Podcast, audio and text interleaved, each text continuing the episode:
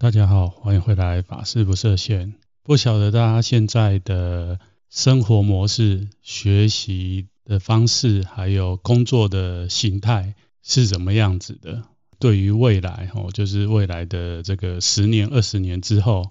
想要的生活形态是什么？是这一集想要带大家来聊一下，就是我们现今的这个时代，还有接下来的。我个人哦认为的这个，不管是在宗教上面的学习，或者是像我们佛法来学佛这件事情，还是像我哦是专业的这个宗教师，未来的弘法方式的一个想象的讨论。那如果一直有收听我这个节目的听众朋友就知道，其实过去这几年的疫情有的时候，我就会探讨一些诶在疫情。上面的一个对我们生活的一个变化，还有就是学佛人怎么看待这样的事情，讨论这些呢，我就发现说，哎，其实在这一年多以来，这个有台啊，所谓有台就是呃基督天主宗教方面的节目哦，有蛮多的年轻一辈的这个牧灵的人员，或者是宗教人员，或者是呃信仰。哦，就是基督宗教的青年朋友们，他们已经非常多哦，在探讨说接下来的宗教教育哦，还有这个信仰上帝的模式，应该要做什么样的调整跟变化哦。那相对起来，我觉得佛教在这方面的讨论，感觉上好像就没那么多，不能说完全没有哦，但是就是跟他教比起来。哦，我们真的好像看起来就是少数的可能比较有资源的团体会讨论，或者是一些相对年轻一辈的僧众哈，彼此私下我们会讨论。那除此之外呢，基本上真的很难在公共的平台上面看到所谓像我这种身份哦，就是出家众或者是学佛的居士哦，在讨论说，哎，接下来我们要的是一个什么样的学法？哦，修学佛法的平台或模式，还有未来哦，在这个学佛的过程，应该要怎么样才能符合我们的需求？所以这一集哦，就斗胆的用我自己浅薄的知识还有想法来跟大家做分享。那一样就是我的粉丝页其实已经成立了一段时间哈。那每一每一次的节目呃上架隔。最晚隔个一两天呐、我都会就是把它 po 在这个 FB 上面的粉丝页。那一样就是希望哈，大家有想法也可以到我的粉丝页留言跟加入讨论哈。我还是希望说，我这个频道除了是我单方面的在跟大家做分享之外，哦，如果大家有什么想法，也可以透过那个平台来做一些交流。那如果有一些交流还不错的嘞。呃，就是可以帮我增加灵感，或许哈，就是在我节目当中，可以因为大家讨论，会衍生新的话题。好，不然有时候老实讲，我有时候做节目，虽然佛教的这个智慧还有这个历史，然后源远流长，有非常多的东西可以跟大家分享，但有的时候呢，我还是会缺乏灵感。哦，所以在那上面呢，如果大家多丢点东西的话，我就可以。依大家哈想要了解的东西来跟大家讨论，还有就是带给大家一些我这边出钱的一个想法。好了，那回到这一集哦，那这一集为什么会想要探讨这个？就是前面刚刚讲的。那我自己一直认为说，这三年的疫情其实是对于我们人类哦的文明或者是社会。是一个很大的危机。所谓的危机，就是因为防疫的关系，所以过去哦，人跟人的这个距离，跟人跟人的连结，因为这疫情的关系，不得不哦，就是要疏远。那另一方面呢，既然是危机，也是一个转机。怎么说呢？哦，就是因为也拜这个科技之赐，虽然我们人跟人的距离哦，没办法像过去那么样的亲密。但是因为有网络的关系，所以我们有很多过去就是实体的接触，转向所谓的这个虚拟化的这种接触。那虚拟化接触的过程，人类的这个转变的过程，一定会经过开始要适应哦，那或者是适应不良。那还有一个就是所谓的这个不平等哦，怎么样不平等？就是针对数位还有这一些科技不那么熟悉的熟龄辈的哦，这一些人来讲，其实他们不见得可以很有效的应用这样的技术哦，来消弭过去他们生命经验当中可能半世纪哦，或是六十年、七十年，呃，很习以为常的人际互动的关系。所以在西方，他们探讨起来就是会有越来越多的人哦，因为这个疫情哦，心理或精神上面的一些问题哦，就是会慢慢浮现。那这些其实我前面都有一直听我节目的人，大概多少获知一二。那今天主要还是要跟大家讲，就是我自己认为啊，我自己认为说，虽然现在看起来这个元宇宙哦，或者是虚拟世界，好像看起来前途有点混沌，但是我觉得这个是把时间拉长来讲，吼，人类应该慢慢还是会进入到这样的一个世界或者是世代。那我简单来讲两个，哦，两个我其实前几年一直在关注的现象。那我想很多听我这个频道的听众朋友，哦，大概也。会跟我有一些共鸣哦。那像我这一题这一集，大家点进来之前可以看到我的标题哦，就是讲这个极简主义，还有这个数位游民，就是 digital nomad。那我当时其实最早的时候，我就发现说，哎，其实从西方那边出现一个名词，哈，这个名词就是这个极简主义。哦，那当时就觉得还蛮奇怪的，哎，这个他们讲的极简主义是什么？哦，那为什么会出现这样的一个风潮？那后来慢慢当然，诶，去追溯，跟我自己稍微做了一点功课，就会知道说，诶，其实这个是一直连接到上一个世代，哦，上一个世代二战结束之后，其实在像北美的地方，哦，像美国就出现嬉皮文化。那还有就是最重要，就是当时因为这个国际之间恢复了相对的和平的年代，那东西方也齁这个文化的交流也开始兴盛了起来。那加上当时的美国，因为二战以后就是有很多这种当时他们派驻到海外去参加战争的一些军人回到本土哦，还有就是说。的产生的心理问题，再加上说，呃，当时他们呃，美国在扩张他这个势力的时候，哦，就是一直要找年轻人呐，然后去其他国家参战呐，所以在他们自己国内又兴起了一波吼反战反战的风潮。那当时这个东方文化也进入到北美去，哦，已经相对来讲就是比在更早之前，哦，就是十九世纪。呃，中末期的时候，这个东方，呃，日本，哦、像这个铃木大佐，哦，像这个日本禅传去美国，哈、可能一开始在上层的这个知识界流传，那再到二十世纪初的时候，哦，到中叶的时候，其实这个美国年轻人，哈、哦，相对比较自由和、哦、反战的这一群人，哈、哦，就是又汲取了。从日本禅宗可能又再找回哦，东方哦，特别是像印度那一边，或像中国哦，有所谓的这个隐士隐遁山林哦，想要这个不能说闲云野鹤的生活，就是说呃，想要追求从外在哈进入到我们更内心哈精神层面的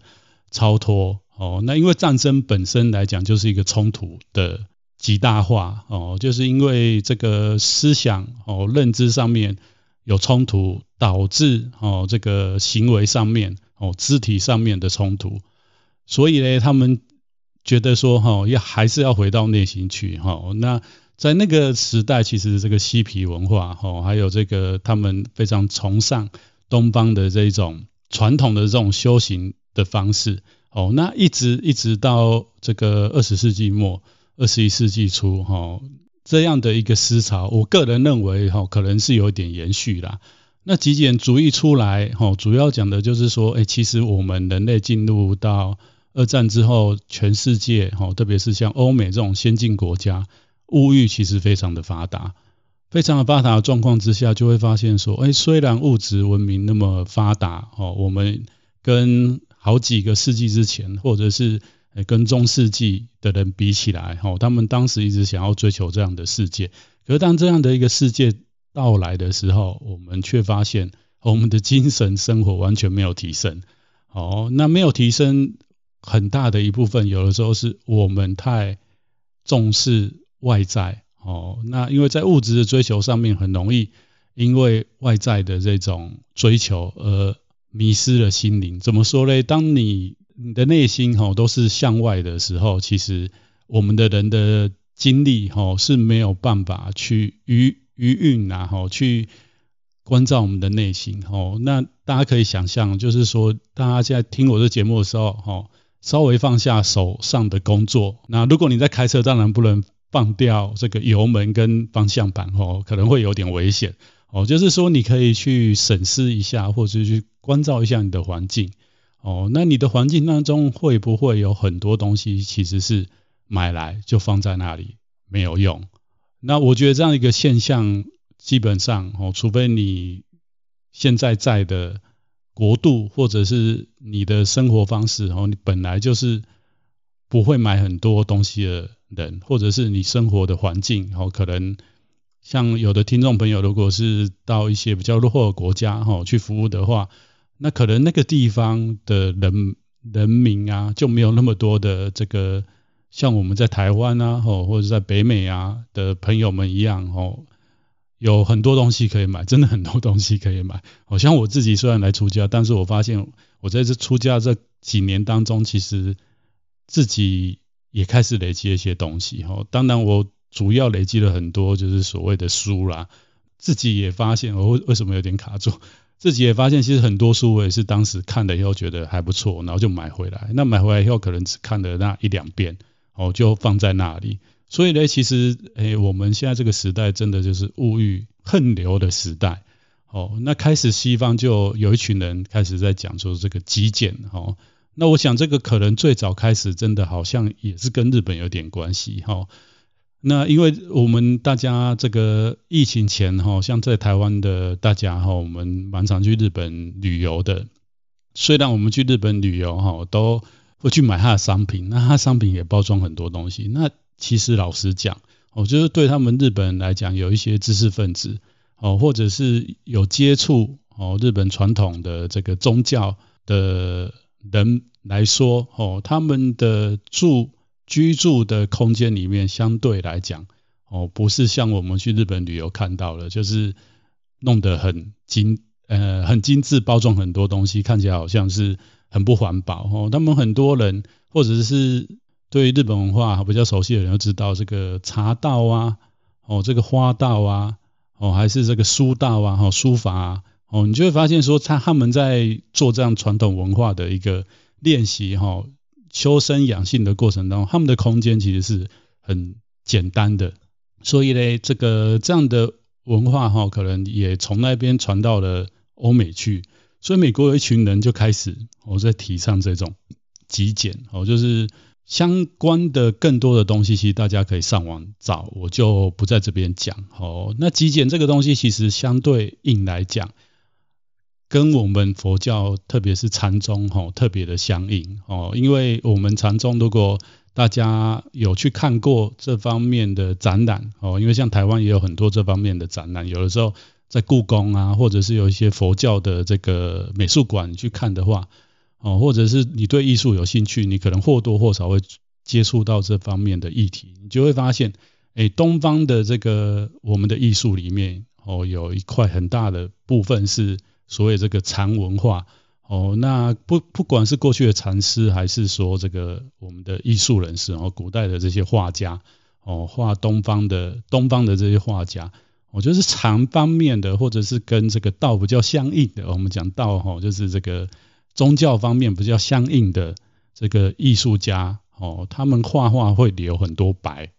哦，就是所谓的留白哦，他不会把整张画纸画满。有没有哈？这个东西基本上它留白，就是让我们观赏的人哦，透过我们自己透过看那一幅画，然后来回归哦，去省思我们的生命，或者是留白部分留下想象空间，让你自由的发挥哦。那在佛教里面又讲一切唯心造哦，那这个画哦，像这个华严经讲，心如工画师哦，那画它是我们人哦，这个用我们的创作，用我们的灵感，用我们的想象哦，去创造出来，把它实像化的东西。那实像化的东西，你可以反推到有那个东西反推到这个艺术家他的内心的境界，或者是哦，有的时候是透过这个艺术家哈，让你看到你自己哦。所以这个像这个近代以来，这个像西方哦，他在心理治疗上面也有所谓的艺术治疗。那其实这个东西是现在的学术名词啦。老实讲，我们东方其实很早就有这样子的一个表现。哦，或者是内容在里面，只是我们没有用这个名词，哦，不代表我们没有这样子的方式，哦，不管是书写或者是艺术，其实在东方，哦，我们早就有，而且可能比西方的历史都还悠久，哦，那其实我们懂这个汉文的，哈，讲讲中国话的大家，哈，我们其实要可以再回来看一下我们的文化，其实我们文化里面有很多值得我们学习。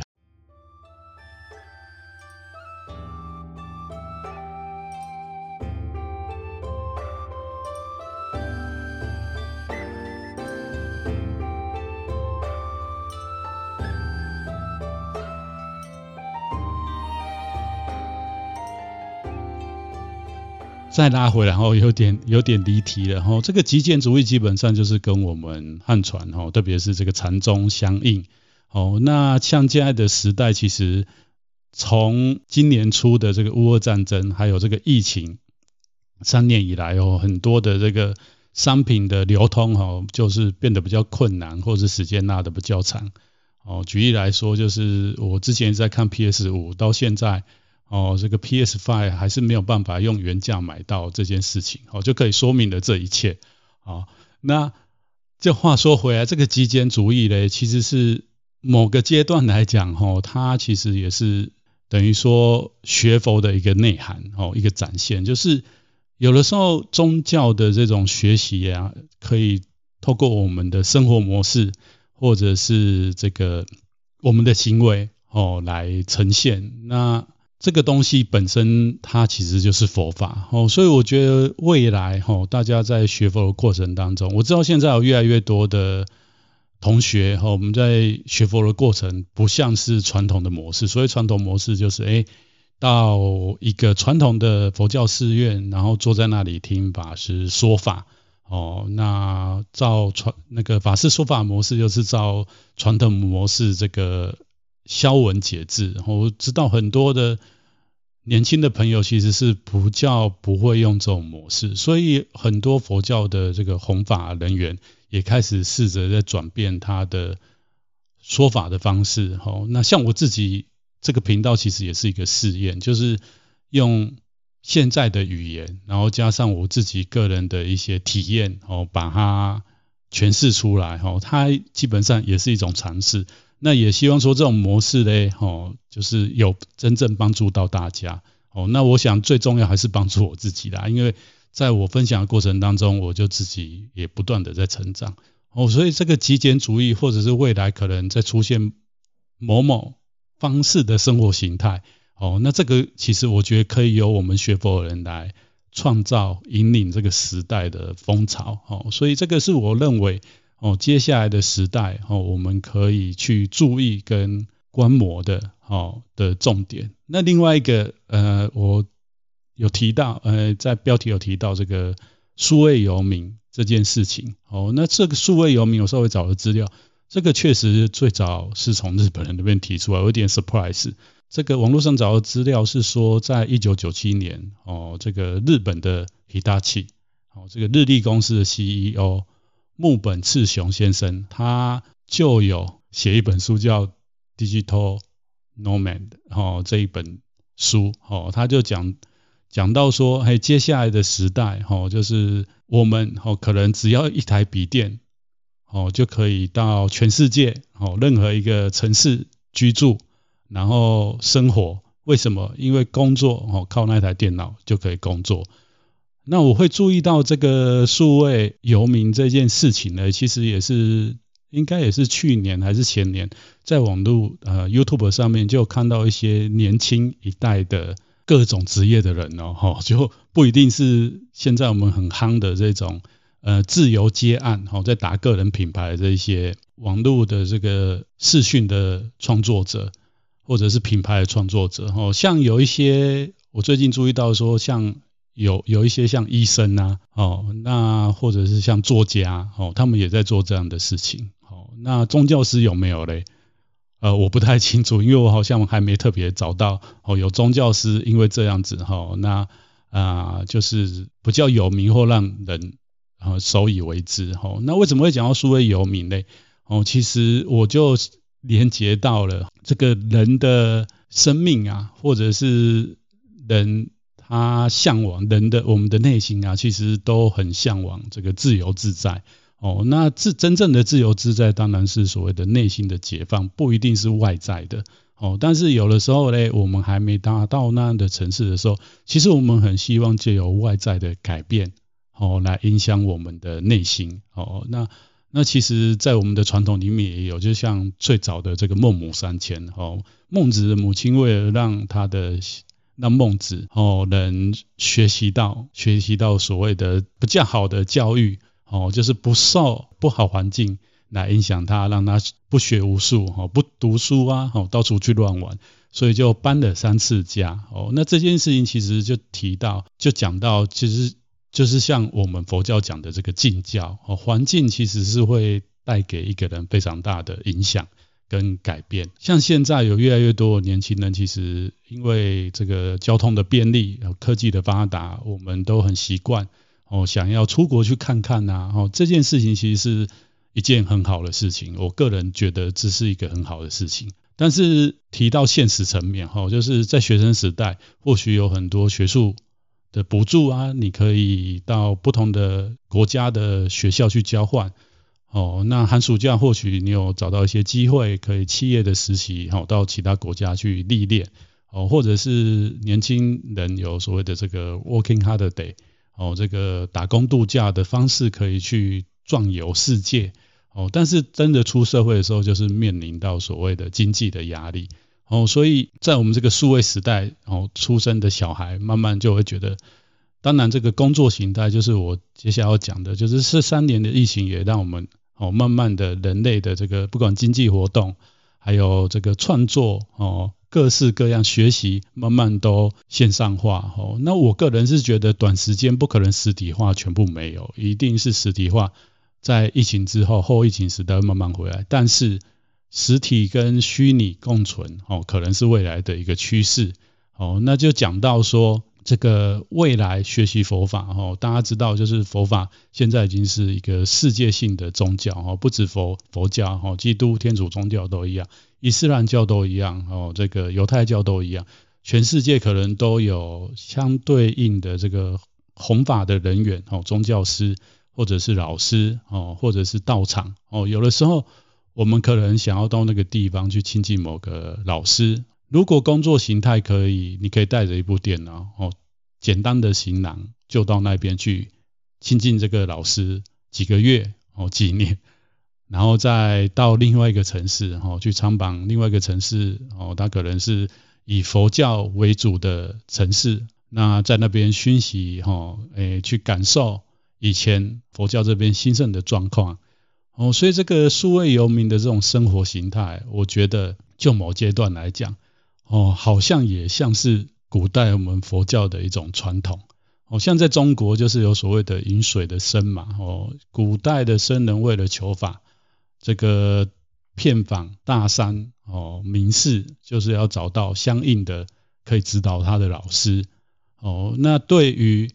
在更早以前传统的印度哦，原始的佛教嘞，佛陀证悟以后传法给五比丘。哦，那他就叫五比丘哈，就要把他的法哦开始传给别人哦，而不是一直跟着他哦。那也因为这样子，加上佛陀他一生就是在恒河两岸这个游行哦，就是所谓游行，不是我们现在那个 protest 的游行哦，就是行走哈，一直移动，一直移动哦，为了把这个好的哦这个真理跟智慧传达出去哦，就是常常这个地方住个半年，这个地方住个三个月。哦，那除了他老人家自己是这样以外，他叫他的弟子们，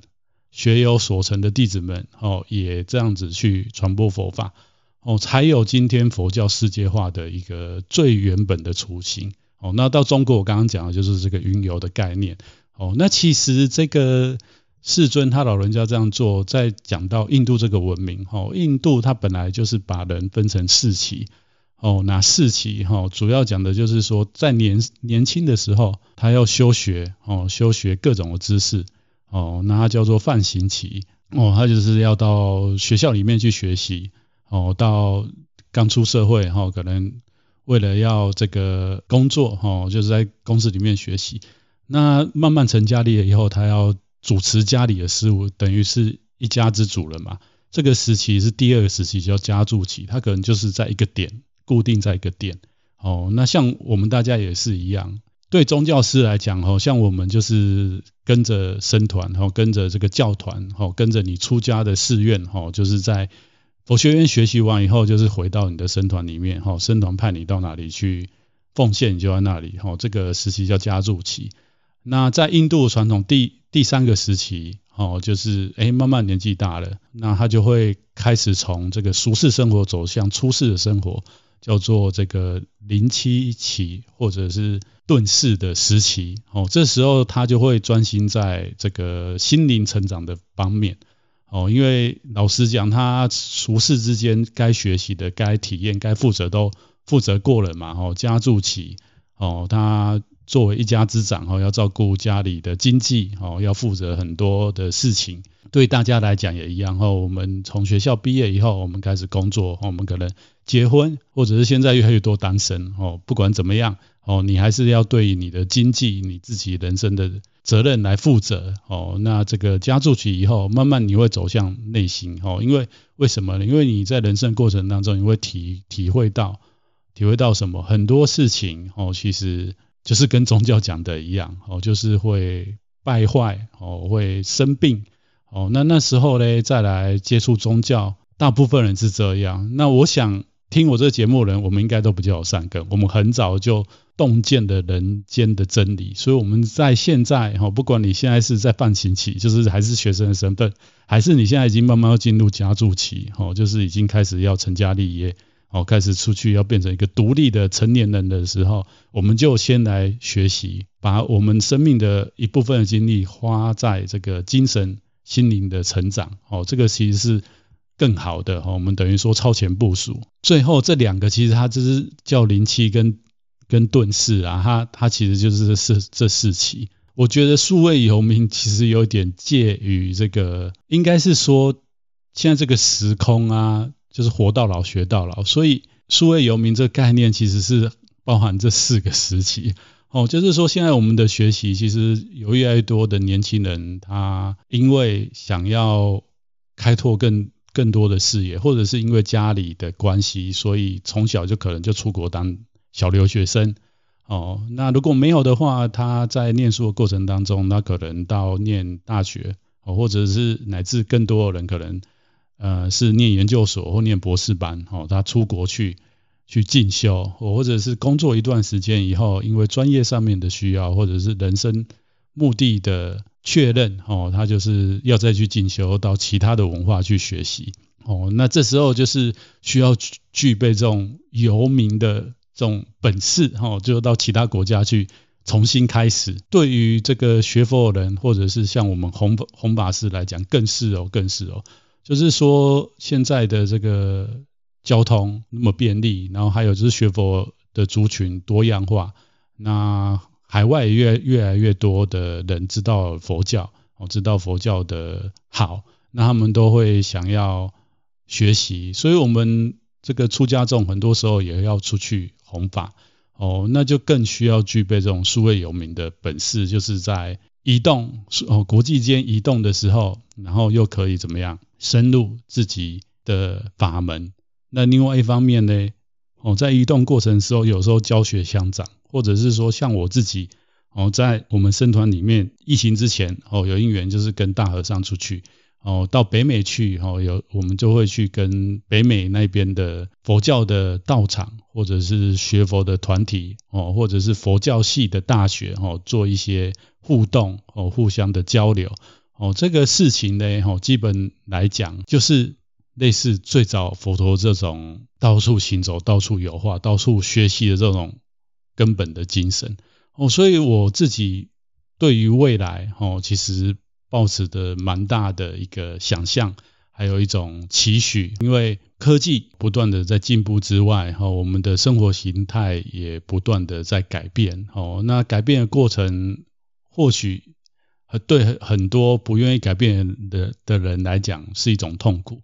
但是如果你知道佛法讲的这种缘起法，还有这种无常法，哦，所谓无常不完全是悲观的，哦，有时候无常讲的就是。没有固定不变的事情，哦，那因为无常才有无限的可能，所以，我们这个人世间有非常多无限的可能，哦，那最后要做的结尾，哦，其实就是像《华严经》里面这个善财童子啊，啊，就是五十三参，哦，就是未来我们在我们的人生的道路之上，哦，一定会遇到很多的事情，还有遇到很多的人，哦，那这些事、这些人，如果我们都像善财童子，哦。永远保持着一颗开放学习哦，都把大都把这些看遇到的人当做善知识哦，都把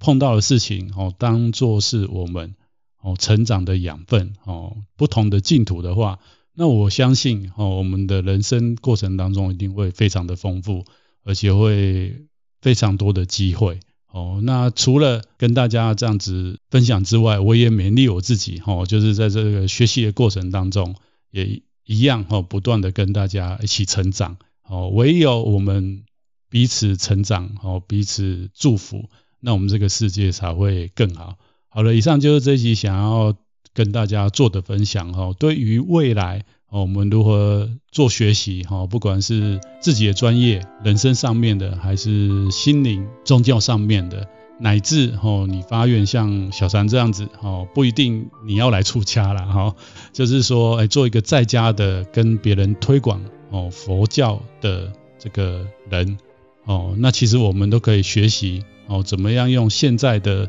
生活。模式哈，跟佛法相应哦，过着一个正知正觉的生活方式，在学习上面哦，在工作上面哦，我们怎么样哦，透过这一些科技来帮助我们，而不是哦被他们绑架哦，这个是我们一起哦来努力。好了，如果大家觉得小唐这个节目不错，而你身旁也有人对宗教，特别是佛教有兴趣，请你帮我把我这个频道分享给他们。那么我们就下一次见喽。